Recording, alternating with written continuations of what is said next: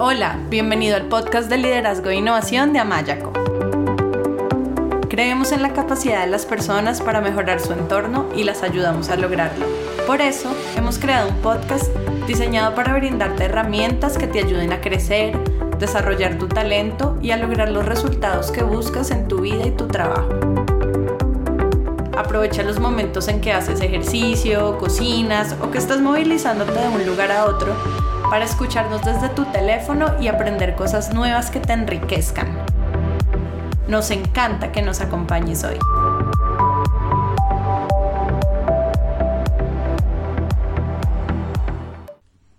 Hola, bienvenido a este nuevo episodio de nuestro podcast de liderazgo de Amayaco. Yo soy Melanie Amaya, coach profesional certificada, y en el episodio de hoy tengo a una invitada muy especial su nombre es Diana Yoldi, ella es consultora de formación directiva, experta en comunicación, tiene un máster en psicología y neurociencia cognitiva y es licenciada en pedagogía. Su campo es la neurociencia del lenguaje y especialmente su aplicación al mundo de los directivos. Ella se dedica a entrenar líderes de empresas en España en cómo utilizar su lenguaje como una herramienta de liderazgo. Y también es coautora del libro La ciencia del lenguaje positivo. Diana, bienvenida, es un placer tenerte hoy con nosotros. Muchísimas gracias, Melanie, encantada.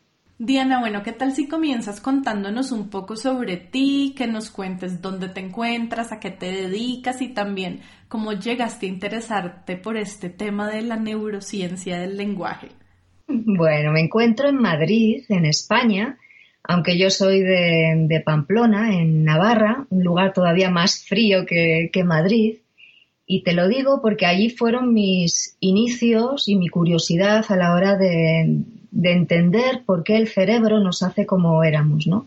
Yo estudié allí principalmente eh, pedagogía en la Universidad de Navarra inicialmente hace muchos años ya y todavía no habíamos llegado al nivel de investigación que gracias a Dios ahora ya en el siglo XXI y en esta década tenemos sobre el cerebro. Entonces, han sido muchos, muchos años de tener gran curiosidad sobre cómo la neurociencia iba avanzando, iba dándonos descubrimientos y esa curiosidad que yo he tenido a lo largo de mi vida la he volcado profesionalmente en todos los trabajos que, he ido realizando. Casi siempre eh, en formación, bien con directivos, bien con equipos de alto rendimiento, a veces eh, con equipos, a veces de manera individual, pero lo importante era que todos ellos tuvieran las consecuencias de todo lo que yo he ido aprendiendo a lo largo de mi vida. Wow, mira, me encanta la verdad tener a una persona con tu formación en neurociencia cognitiva en nuestro podcast. Mira, personalmente, Diana, la neurociencia es un tema por el que estoy como cada vez más interesada y, y te cuento que, bueno, yo medito hace 14 años y en los procesos de coaching que realizo con líderes para ayudarlos a alcanzar sus metas y a mejorar su liderazgo, utilizo técnicas diferentes, como de diferentes disciplinas, de diferentes campos de la psicología, del coaching, de la meditación y de mindfulness. Y especialmente la meditación es una parte muy, muy importante de mi vida. Y últimamente he leído varios libros donde se explica desde el punto de vista científico, especialmente desde la neurociencia, cuáles son los beneficios que generan diversas prácticas de crecimiento interior como la meditación, como las prácticas de mindfulness o como el cultivar otros aspectos como la compasión, como el agradecimiento, la, generosidad. Y incluso en estos libros también se habla mucho sobre los beneficios que cultivar todos estos aspectos y realizar estas prácticas traen en el liderazgo. De hecho, me leí un libro el año pasado que lo recomiendo mucho, se llama The Book of Joy o el libro de la alegría en español, que es un libro donde Douglas Abraham entrevista al Dalai Lama y al arzobispo Desmond Tutu y constantemente hace referencia a varias investigaciones a nivel de neurociencia que científicamente validan lo que estos dos grandes líderes espirituales aconsejan. Y otro libro que también me leí el año pasado, que es de Matthew Ricard, eh, que es un monje budista, es un monje budista meditador, y el libro es de él y de Wolf Singer, que es un neurocientífico. El libro se llama Beyond the Self, y es maravilloso ver cómo a través de la conversación entre estos dos hombres, entre el budismo y la neurociencia, se va explorando la mente humana. Y si hablamos de liderazgo, pues el liderazgo empieza por liderarse a uno mismo. Uno no puede ser exitoso liderando a otros si primero no se autolidera y el autoliderazgo está íntimamente relacionado con liderar tu mente, tus emociones, tus comportamientos, la manera en que te hablas a ti mismo. Así que estos libros donde se une la perspectiva psicológica del budismo con la científica de la neurociencia para explorar la mente humana me parecen súper, súper relevantes, como, como dice una de mis autoras favoritas que, que me encanta, que se llama Brené Brown. Ella dice, ella dice algo muy, muy lindo y la cito, Dice, no confío en un teólogo que rechaza la belleza de la ciencia o en un científico que no cree en el poder del misterio. Entonces me encantan estos libros como que unen esas dos perspectivas y me gustaría que nos hables sobre, sobre la relación que existe entre la neurociencia del lenguaje, que es tu área, y el liderazgo, y si es posible que incluyas cuáles son esos descubrimientos más importantes a nivel de neurociencia que tienen un impacto en el liderazgo. Mira, em, nosotros nos hemos centrado en el lenguaje porque creemos, desde el punto de vista neurocientífico, hay muchos estudios. Em, la ciencia se ha centrado en el desarrollo y en el análisis de cómo funciona nuestro cerebro eh, eh, desde el punto de vista lingüístico hace ya mucho tiempo, con lo cual ya tenemos, como tú bien decías, muchas investigaciones que acreditan las, eh, las mejores prácticas al respecto. Y además hemos elegido el área del lenguaje porque, eh, si te das cuenta, todo líder, el, instrumento base, la tecnología que punta que utiliza es su lenguaje. Tú y yo estamos hablando, estamos conversando a distancia, a kilómetros. ¿Qué estamos utilizando? Tus palabras y las mías.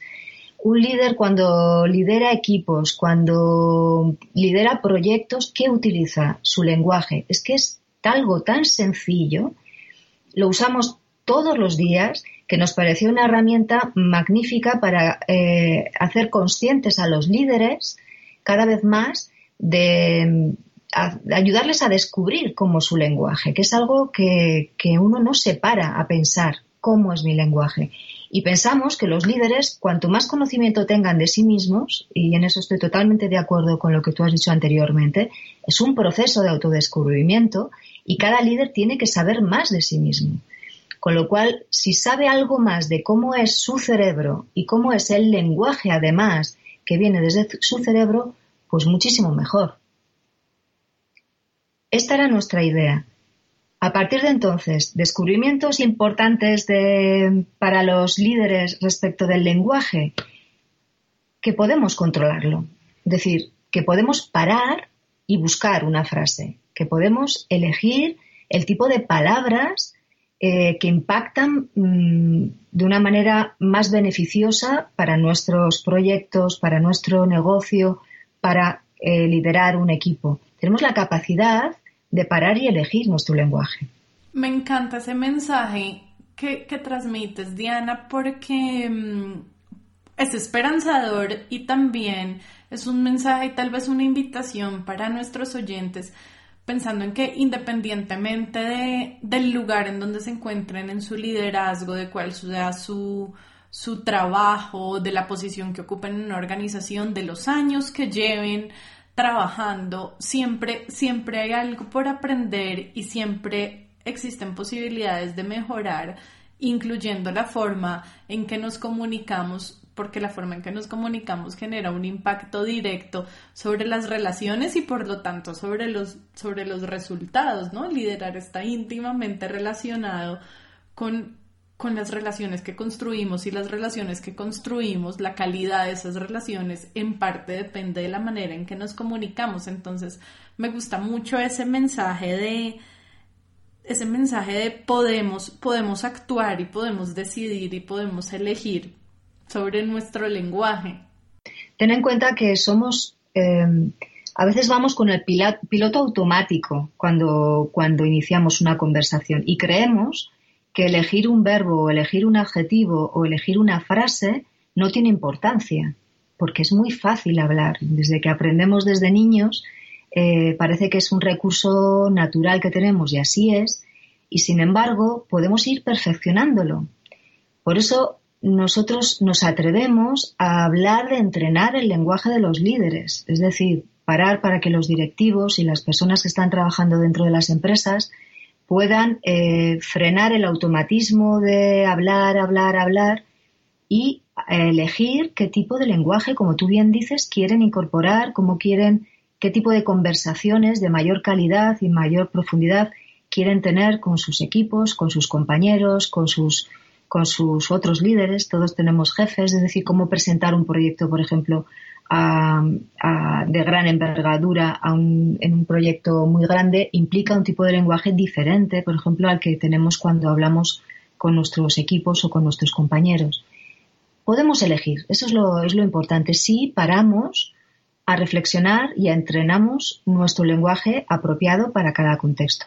Sí, y eso me hace pensar en algo que, de lo que estábamos hablando al comienzo, cuando te, te mencionaba que hace 14 años medito y es lo que, lo que nos da esa capacidad para poder elegir y como dices tú, en vez de hablar en piloto automático, lograr hablar conscientemente y elegir cómo nos vamos a comunicar, es la autoconciencia, esa capacidad de darnos cuenta qué sucede en nosotros, de darnos cuenta qué pasa en nuestra mente, qué pasa a nivel corporal, a nivel emocional, cómo nos estamos comunicando verbal y no verbalmente.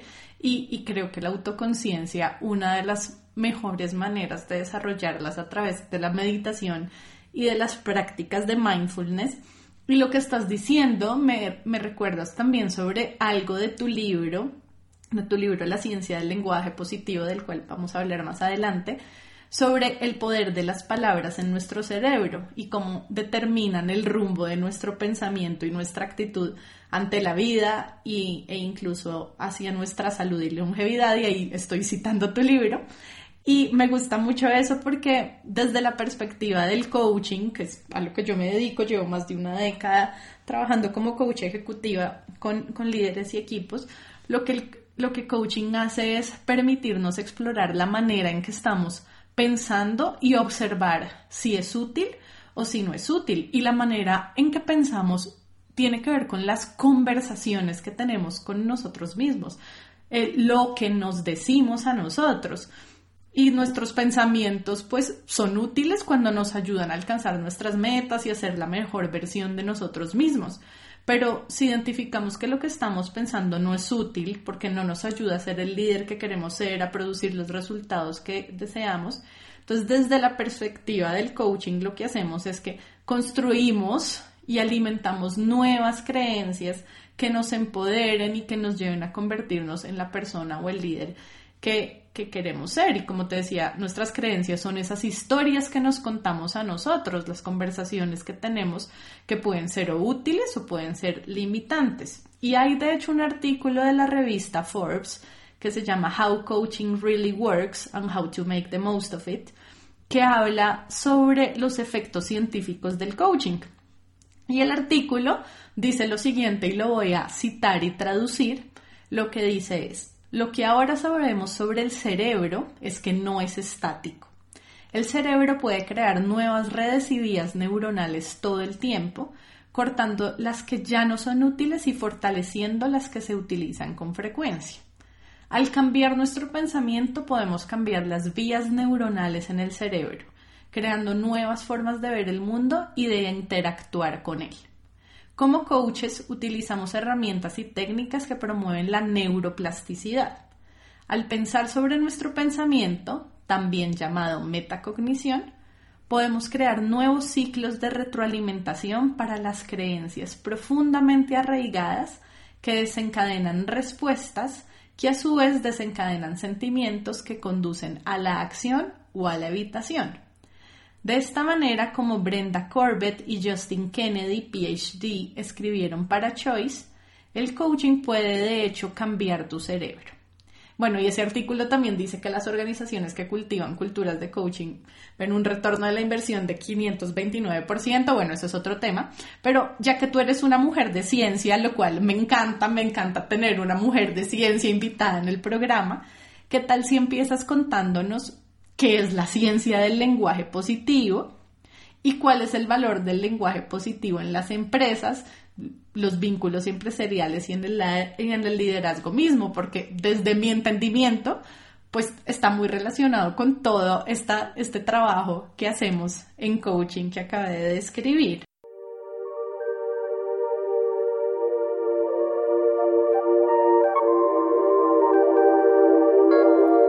Si quieres escuchar más episodios y descargar de manera gratuita libros y material electrónico sobre liderazgo, inteligencia emocional, coaching, equipos de alto desempeño y otros, te invitamos a visitar nuestra página web amayaco.com. Amayaco es con Y.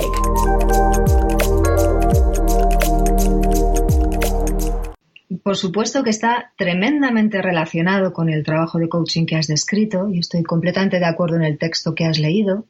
Es lo que nosotros eh, hablamos, eh, se llama habla interior, que desde el coaching es eh, realmente el trabajo profundo y duro y difícil a veces de hacer con, con los directivos, porque cambiar el habla interior de una persona no resulta fácil, como tú has dicho, porque tocas las creencias limitantes, chocas con muchas barreras. Pero es un trabajo enormemente eh, eficaz trabajar con el habla interior. Mm, ese es un aspecto importante de la ciencia aplicada al lenguaje. Es decir, la ciencia nos dice que, que el cerebro puede cambiar cuando elegimos un tipo de palabras u otras. ¿Por qué? Pues porque las palabras tienen un sesgo emocional muy grande y no es lo mismo hablar con un lenguaje positivo que nos lleva a unas emociones positivas que utilizar un lenguaje eh, negativo, pero también un lenguaje impreciso, un lenguaje lleno de obstáculos, no tiene por qué ser solamente negativo, que nos lleva a unas emociones mucho más neutras o más negativas. Desde el punto de vista de la relación del lenguaje con la empresa, tendríamos que salir, digamos, de esa línea del habla interior que tocamos en el, o que tocáis expertos como vosotros en el coaching, para eh, adentrarnos en la idea de cómo nos hablamos dentro de una organización. Es decir, qué tipo de lenguaje estoy yo diciendo a los demás. Entramos en el lugar de las conversaciones y en el de las presentaciones. Y desde ahí, eh, durante más de 15 años que ya llevo investigando este tema, nosotros hemos querido saber si ahí era más efectivo o no usar un lenguaje positivo. Es decir, si cuando yo hablo con otra persona, o cuando yo hablo en mi organización o en mi empresa, el usar un tipo de lenguaje positivo realmente, como tú dices, eh, tiene efectos positivos, nos lleva a un rendimiento mejor, tanto de los grupos como de la presentación de proyectos. Hace 15 años no era posible utilizar la, ciencia para investigar este campo y en los últimos, eh, sobre todo en los últimos cinco años, sí que ha sido cada vez más posible, porque las herramientas neurocientíficas están pues, disponibles más para la investigación en organizaciones y en individuos. Eh, nosotros hemos hecho de todos, digo nosotros porque ha sido un trabajo conjunto de, mis compañeros y mío a lo largo de estos años. Pero para que te hagas una idea, Melanie, eh, hemos pasado hasta electroencefalogramas a directivos, poniéndoles eh, los cablecitos hace muchos años en la cabeza con con toda la parafernalia, digamos, científica que implica el, pasar un electro, con un solo objetivo, que se dieran cuenta que su cerebro, su pensamiento y su lenguaje es algo físico, de manera que se puede medir y se puede objetivar. En los últimos años, como ha evolucionado muchísimo la técnica, eh, los electroencefalogramas son cada vez más sencillos, eh, incluso se utilizan en videojuegos y ya hay una eh, corriente eh, cada vez más popular que nos ayuda con la divulgación de la neurociencia para darnos cuenta que, como tú bien, has dicho, mucho de lo que somos está configurado en nuestro cerebro. Y que cuanto más conozcamos de nuestro cerebro, mejor nos van a ir las, las cosas a la hora de, de, evolucionar en nuestra profesión y también a nivel, a nivel personal. Con lo cual, ¿Qué me gusta a mí eh, plantear como ciencia del lenguaje en las organizaciones empresariales? El hecho de que nuestro lenguaje ayuda a las personas y a los equipos a obtener resultados. Y que la ciencia cada vez nos dice que según qué tipo de lenguaje utilicemos, qué tipo de palabras vamos a ir concretando cada vez más, podemos obtener resultados más positivos o más neutros. Y esto nos da esperanza para que individualmente cada líder pueda decidir el tipo de lenguaje que quiere conseguir. Wow, me parece, me parece fascinante todo lo que estás diciendo y me queda una pregunta de algo que dijiste eh, con respecto a los equipos. Claro, entonces una son como las conversaciones, eh, creo que las llamaste interiores, las conversaciones internas que tenemos con nosotros mismos, pero otras son las conversaciones que tenemos con los demás ya a nivel de la organización, de a nivel de la empresa. ¿Podrías darnos algún ejemplo de este tipo de conversaciones a nivel no solamente ya del líder con consigo mismo, sino del líder con sus equipos? Como de un ejemplo donde se utilice este, este lenguaje positivo y cuáles son sus, sus beneficios tal vez. Mira, el lenguaje positivo es muy beneficioso eh, claramente en los equipos cuando tienes que lanzar un proyecto. Eh, si tienes que animar a tu equipo o incluso a tu organización eh, y alinearles a todos en, que visualicen el punto de llegada satisfactorio, tienes que usar un lenguaje muy positivo para lanzar tu proyecto. Y el tienes que, que es un verbo de obligación, lo he dicho muy conscientemente, es decir, cada líder tiene que, puede elegir las palabras con las que quiere animar a sus equipos, pero justo en el momento del lanzamiento de un proyecto es donde el lenguaje positivo se necesita. ¿Por qué? Porque crea climas emocionales positivos. A todos nos gusta trabajar en ambientes positivos, en ambientes donde eh, crecemos como profesionales y podemos dar de nosotros lo mejor posible. Con lo cual, ese clima emocional positivo necesitamos eh, desarrollarlo junto con un lenguaje que sea muy, muy energético. No solamente el lenguaje positivo es, necesario, hay organizaciones y hay proyectos que necesitan, por ejemplo, tener un lenguaje mucho más eh, empático o un lenguaje con mucha más energía o un lenguaje que sea muy coherente. Los líderes tienen que saber que su lenguaje debe de ser coherente para que realmente las personas sepamos y, con precisión qué es lo que quiere de nosotros, por ejemplo, ¿no? Entonces, hay una serie de indicadores en el lenguaje que afectan mucho a las empresas. Y te he hablado de la energía, te he hablado de la empatía, te he hablado de la coherencia y también de la influencia, ¿no? Ese lenguaje influyente que, que hace que recordemos a las personas cuando nos hablan, incluso que recordemos lo que nos dicen. Es decir, son pequeños eh, indicadores, pequeños indicadores que nosotros desde el lenguaje vamos trabajando poco a poco en las empresas.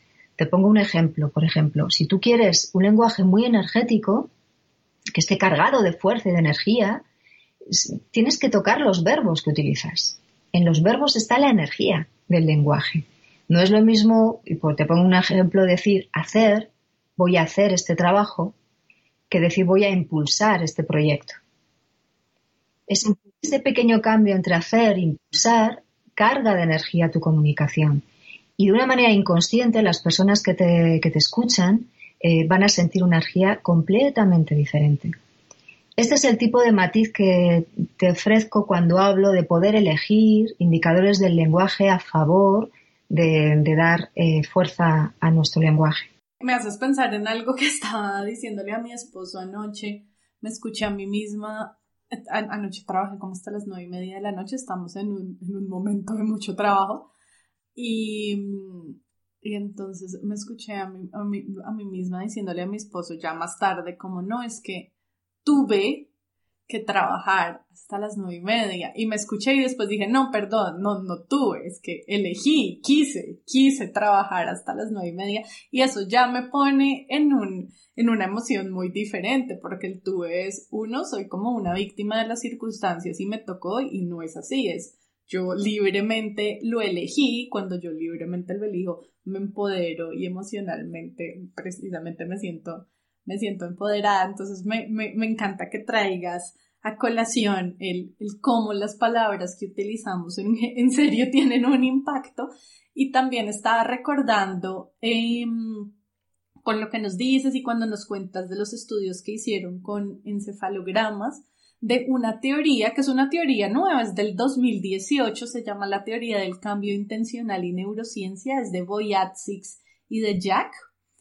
Y ellos hicieron unos estudios con, eh, con MRIs, con resonancias magnéticas, para comprobar que las conversaciones de coaching mantienen su foco en factores emocionales positivos y que estimulan un mayor funcionamiento cerebral. Lo que hacen es que minimizan eh, como la atención en atractores emocionales negativos y llevan a las personas, pues, o sea, evitando estos factores emocionales negativos que por lo general son los que llevan a las personas a las respuestas primitivas de huir y de luchar del sistema límbico. Entonces ellos dicen que las conversaciones de coaching que se basan en, se basan en atractores emocionales positivos como las posibilidades, los sueños, las aspiraciones, las fortalezas, la emoción, los desafíos, el experimentar, el practicar hasta lograr la maestría y las relaciones basadas en la confianza.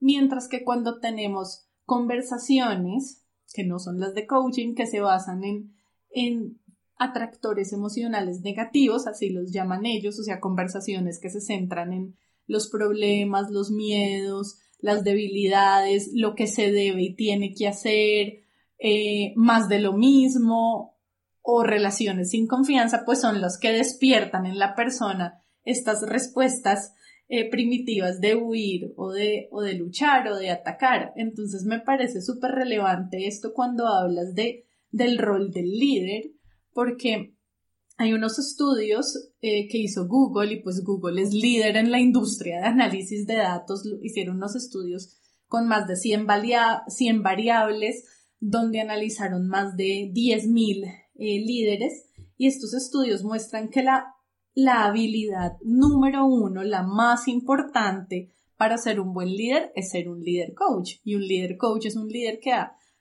un líder que ha desarrollado ciertas habilidades, eh, tanto de comunicación, pero también en, en su ser y en quien es como persona, que le permiten tener estas conversaciones con estos atractores emocionales positivos, conversaciones centradas en las posibilidades, las aspiraciones, las fortalezas, el experimentar.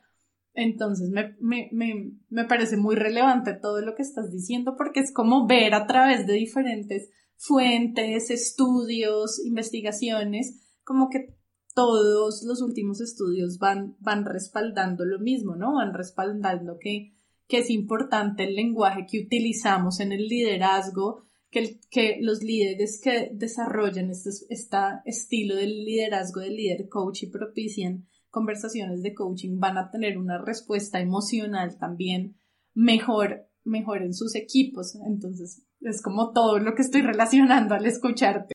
Totalmente de acuerdo, Melanie. Y, esta conversación va eh, profundamente de ello. Es decir, estamos en el momento álgido en que la ciencia nos apoya.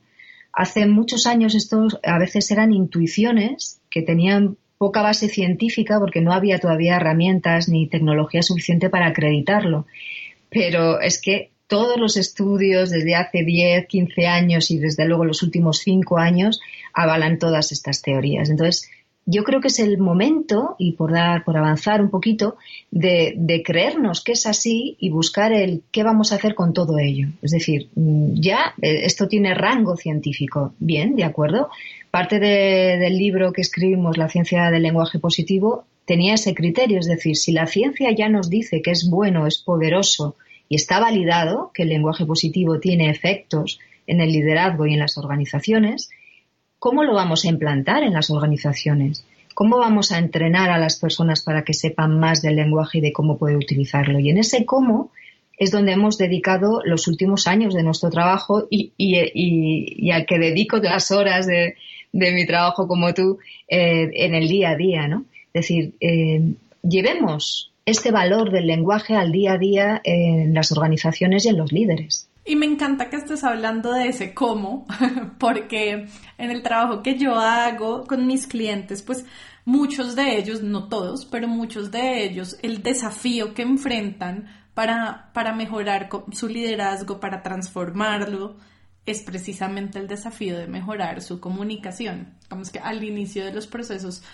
eh, de liderazgo que realizamos hacemos una evaluación de 360 grados que evaluamos diferentes dimensiones y competencias de liderazgo, entre esas la comunicación, y muchos de ellos eh, tienen este desafío, bien sea o porque, bueno, por diferentes razones, pero bien sea porque tal vez su comunicación al ser muy directa y honesta, muchas veces llegan a herir a los demás o al ser muy impacientes, eso se transmite en su comunicación y dejan de generar empatía o tal vez lo contrario, tal vez son muy indirectos y muy cuidadosos de, del conflicto, de evitar el conflicto. Entonces, al no ser directos, no son percibidos como líderes que empoderan, los demás no siguen sus instrucciones. Bueno, son como en realidad diferentes muchos casos, pero muchos líderes con este desafío en la comunicación. Entonces, ya que tú hablas del cómo, cuéntanos, pues a manera general, porque yo sé que esto daría para,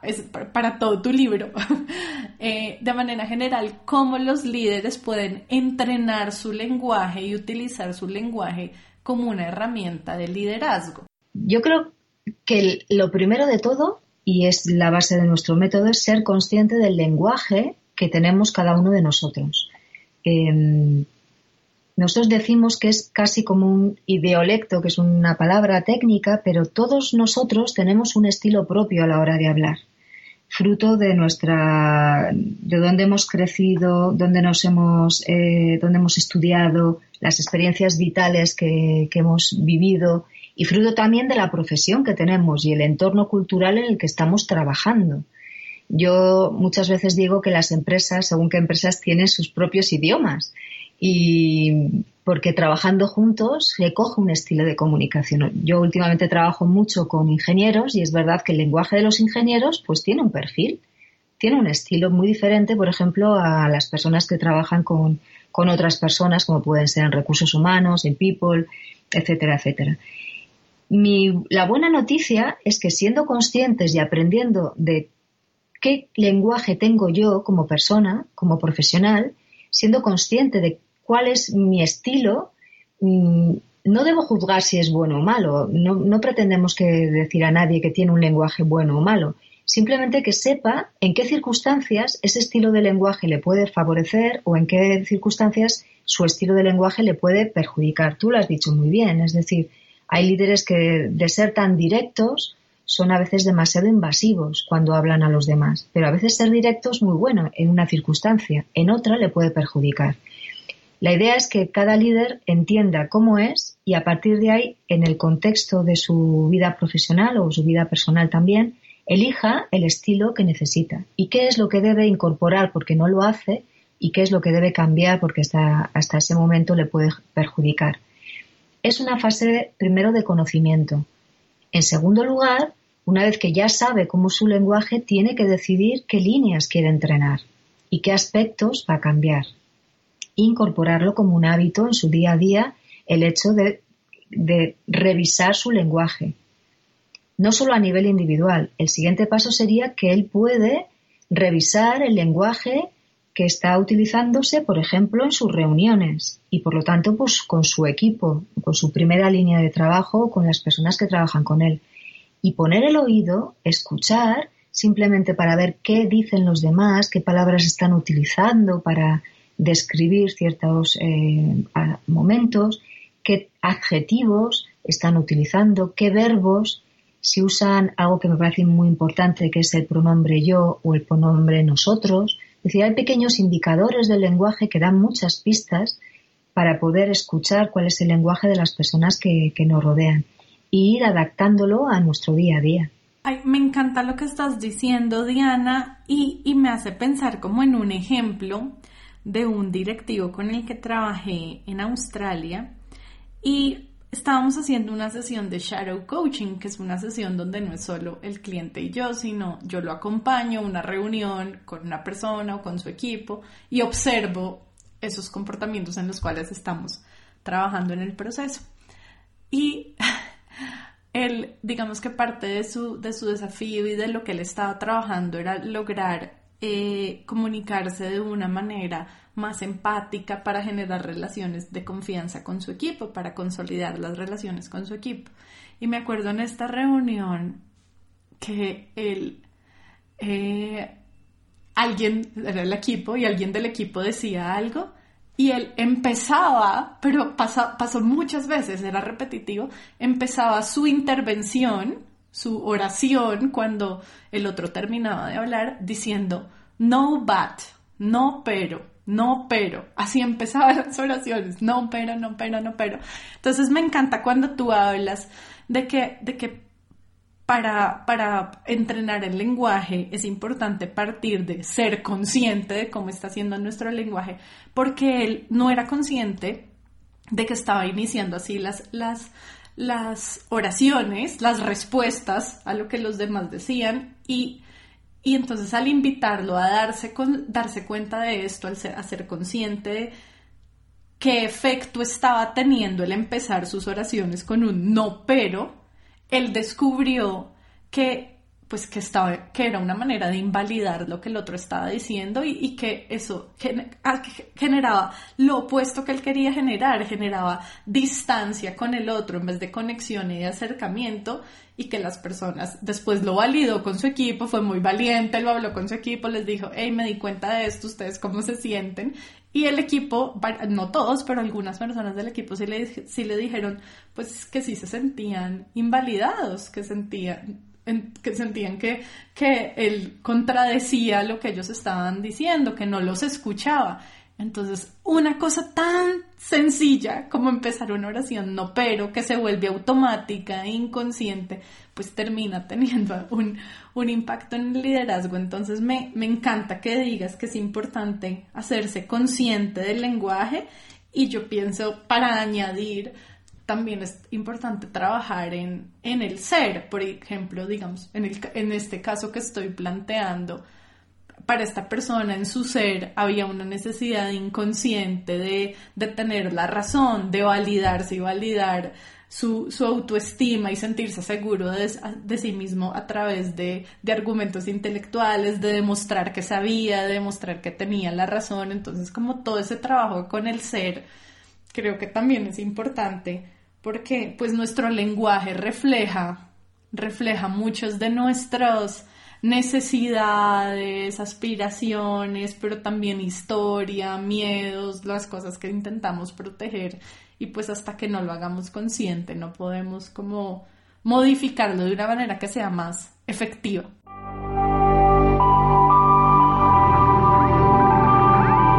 Si deseas mejorar tu liderazgo, te invitamos a que visites a mayaco.com y te unas a nuestro curso gratuito de desarrollo del liderazgo. Muchas veces, efectivamente, como dices, la conciencia viene por contar el tipo de palabras que utilizamos. Es decir, a ti te tenían eh, como sombra y ese, y ese directivo ha tenido el, tu ayuda para darse cuenta de que decía muchas veces el, no, pero, ¿no? Eh, conseguir que todas las personas contemos las palabras, nos demos cuenta, eh, es un ejercicio poco intuitivo, ¿no?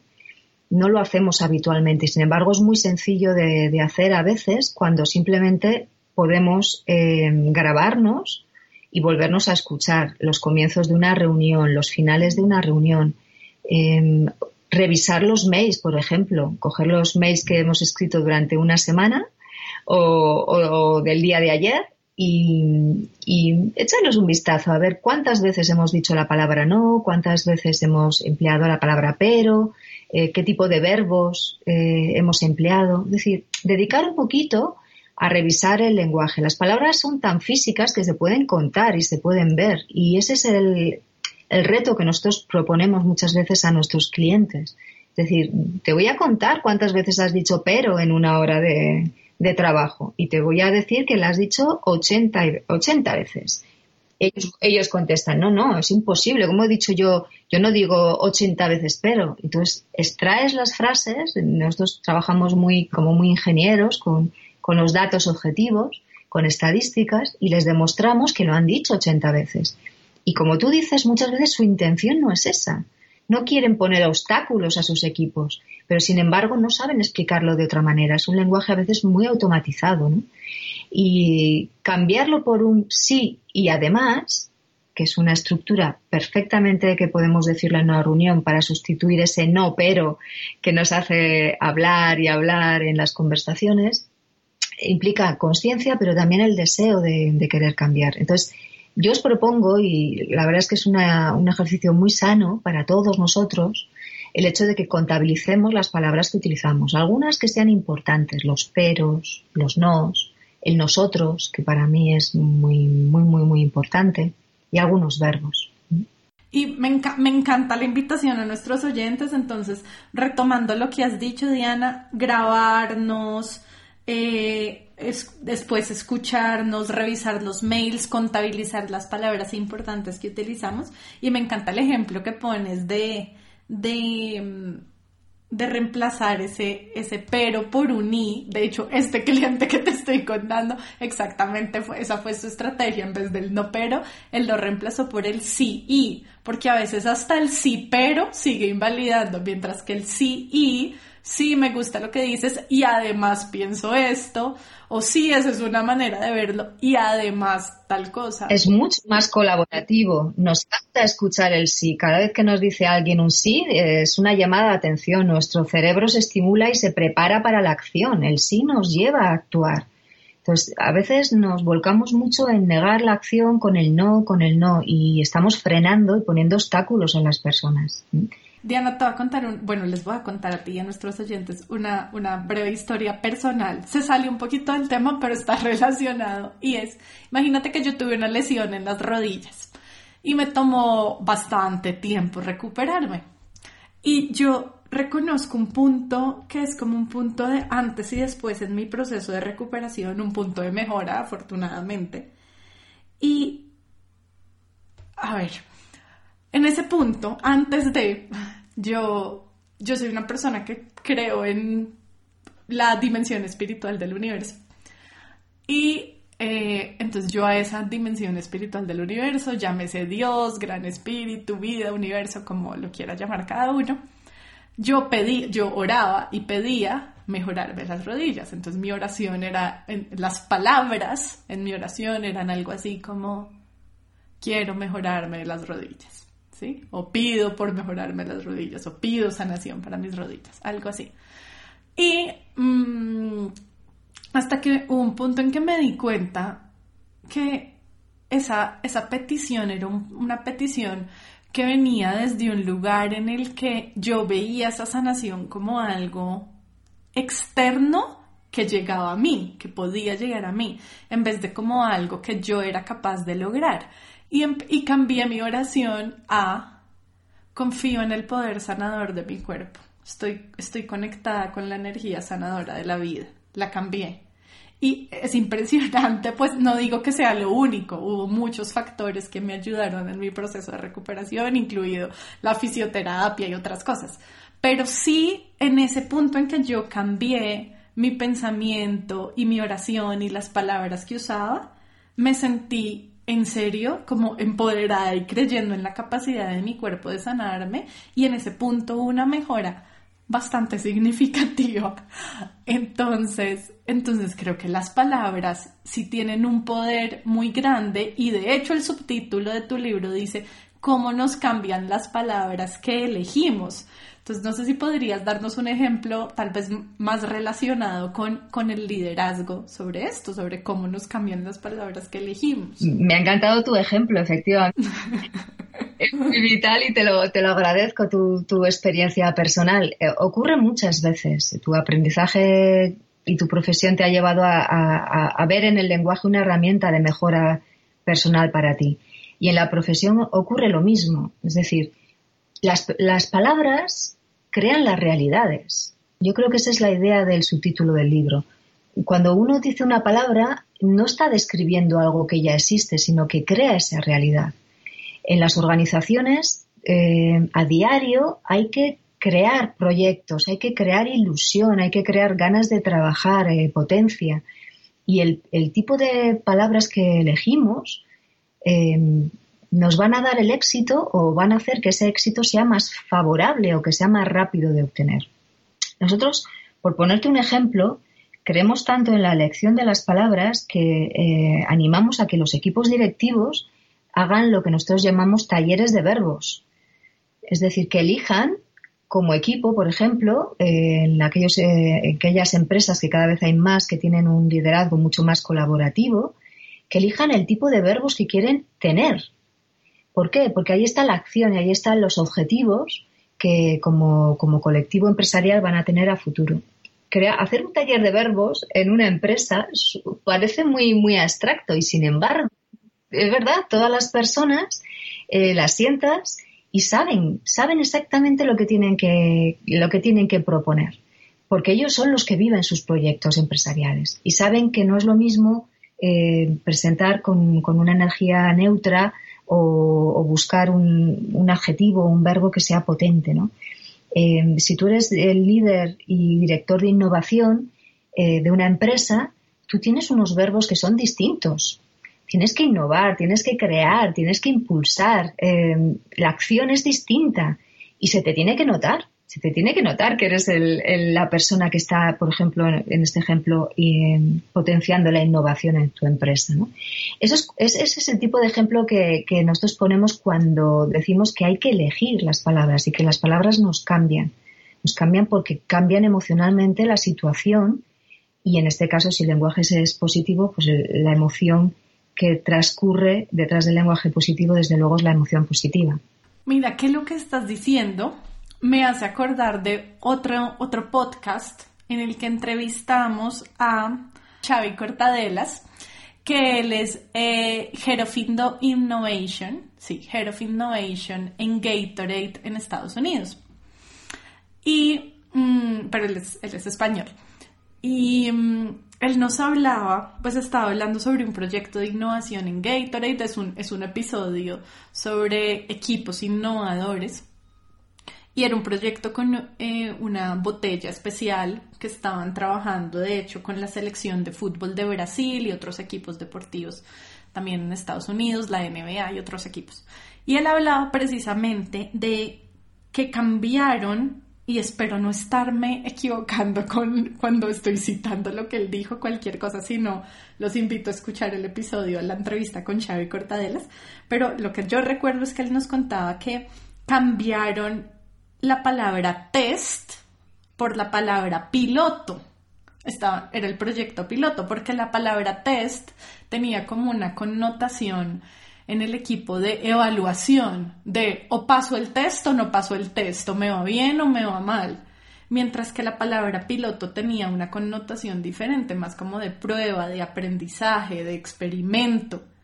Entonces me parece que está totalmente relacionado con lo que tú nos estás contando, porque es como las diferentes palabras que elegimos en la organización generan en, las personas diferentes respuestas pues físicas, pero también emocionales, también a nivel de neuroquímica, que los van a hacer estar más predispuestos hacia diferentes cosas, hacia la colaboración, hacia la productividad, hacia el querer trabajar o hacia el miedo, hacia eh, el desgano, hacia la resistencia. Entonces me, me, me, me, acordé con lo que nos estabas explicando de ese ejemplo que me pareció como muy acorde.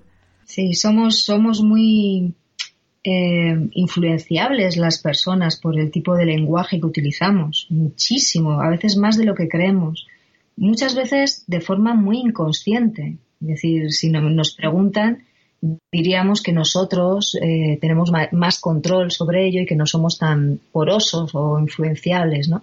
Pero nuestro inconsciente es muy fuerte, es muy fuerte y hay muchas investigaciones que demuestran que si utilizamos un lenguaje, por ejemplo, asociado a términos eh, despectivos o negativos o asociados a términos de, vejez o de deterioro, eh, las decisiones que tomamos después están plagadas de defectos porque no nos vamos a atrever y vamos a ser mucho más despectivos y, probablemente menos arriesgados que, con otro tipo de lenguaje. Y esta influencia muchas veces es de, manera inconsciente, de verdad.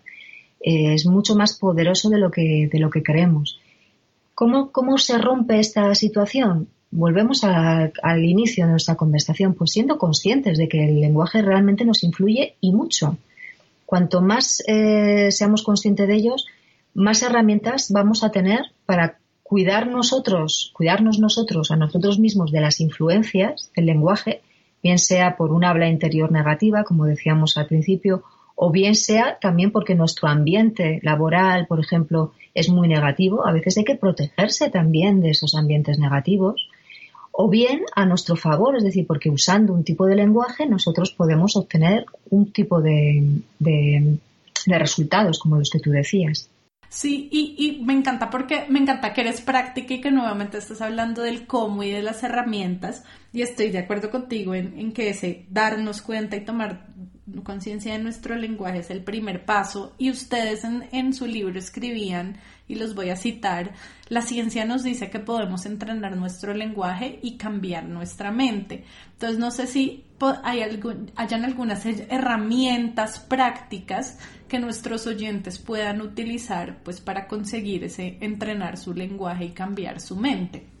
Más allá de ser consciente, ejercicios, ejercicios, ejercicios. Eh, usar el lenguaje y las palabras como si fueran objetos, medirlas, leerlas, un poco lo que hablábamos antes, eh, vernos a nosotros mismos hablando. Hay también, eh, nosotros lo trabajamos en entornos empresariales, el hecho de que si tienes un colega o un compañero que, te ayuda a desarrollarte profesionalmente, también los demás pueden ser unas personas muy adecuadas para que nos digan eh, el tipo de lenguaje que tenemos, incluso que nos adviertan en un momento dado si nuestro lenguaje o nuestro estilo de comunicación no ha sido apropiado al contexto. Yo creo que hay que confiar mucho también en el feedback que otras personas nos pueden, nos pueden dar siempre que sea desde la confianza y desde el deseo de mejora, no, desde el deseo de, dañar. Yo, ahí es donde, donde creo que tenemos que poner el, el foco sobre todo, es decir, que se puede entrenar, que no es fácil, como dicen mis clientes, es que esto no es fácil, digo, ya, es más fácil hablar de manera inconsciente y creer que no nos influyen las palabras. Probablemente sea más fácil, pero como nosotros estamos en un proyecto de desarrollo y de mejora eh, de las personas y de las organizaciones, el hecho es que parar, ver las palabras, objetivarlas, es un camino que te da muy buenos resultados.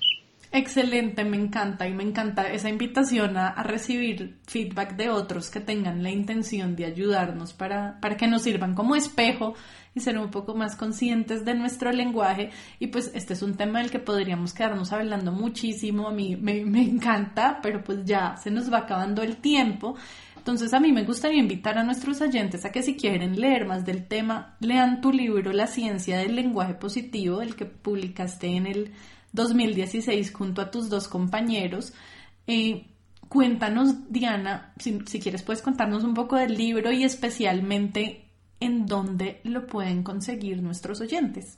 Bueno, el libro nació con la vocación de documentar científicamente algo que nosotros ya íbamos incorporando en las empresas, con lo cual mm, vais a poder encontrar, por una parte, eh, un listado de investigaciones alrededor del lenguaje, que avalan la idea del valor del lenguaje positivo en las organizaciones y una segunda parte del libro en el que tenéis ejercicios prácticos para estos entrenamientos que os he propuesto.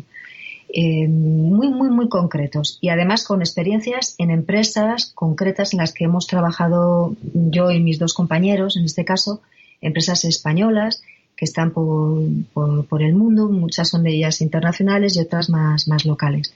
Pero ejemplos prácticos de cómo líderes y cómo organizaciones y cómo equipos han entrenado su, lenguaje.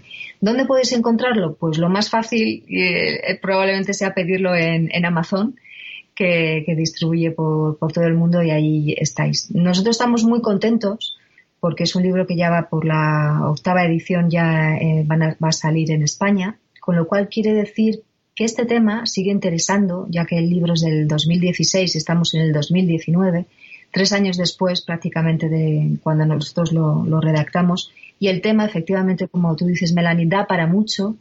Yo animo a seguir investigando a todos vosotros de este tema, que es apasionante, tanto la neurociencia del lenguaje como el hecho de llevar el lenguaje a las organizaciones empresariales. y da para mucho, va para investigar, para creer, para estudiar y para, para leer. O sea que os invito a todo ello. Ay, excelente. Me uno a la invitación a, a buscar el libro de Diana, La ciencia del lenguaje positivo, por Amazon. Entonces, ya que nos escuchan personas de muchos países diferentes, tal vez esta es la manera más fácil. Diana, y para terminar, ¿qué consejo le darías a los líderes para que puedan utilizar el lenguaje positivo como una herramienta para mejorar su liderazgo?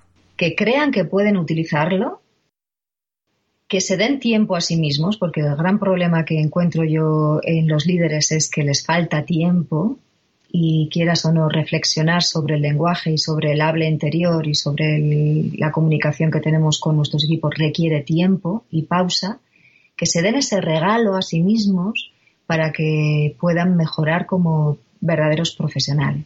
Ay, me encantó, me encanta, me encanta esa, esa invitación desde un lugar también muy muy compasivo y paciente con nosotros mismos, lo cual es importante cuando estamos en procesos de crecimiento y de aprendizaje. Y me encantó, Diana, tenerte hoy con nosotros. De verdad, muchas gracias por tu generosidad para compartir con nosotros tus conocimientos. Muchísimas gracias, ha sido un placer.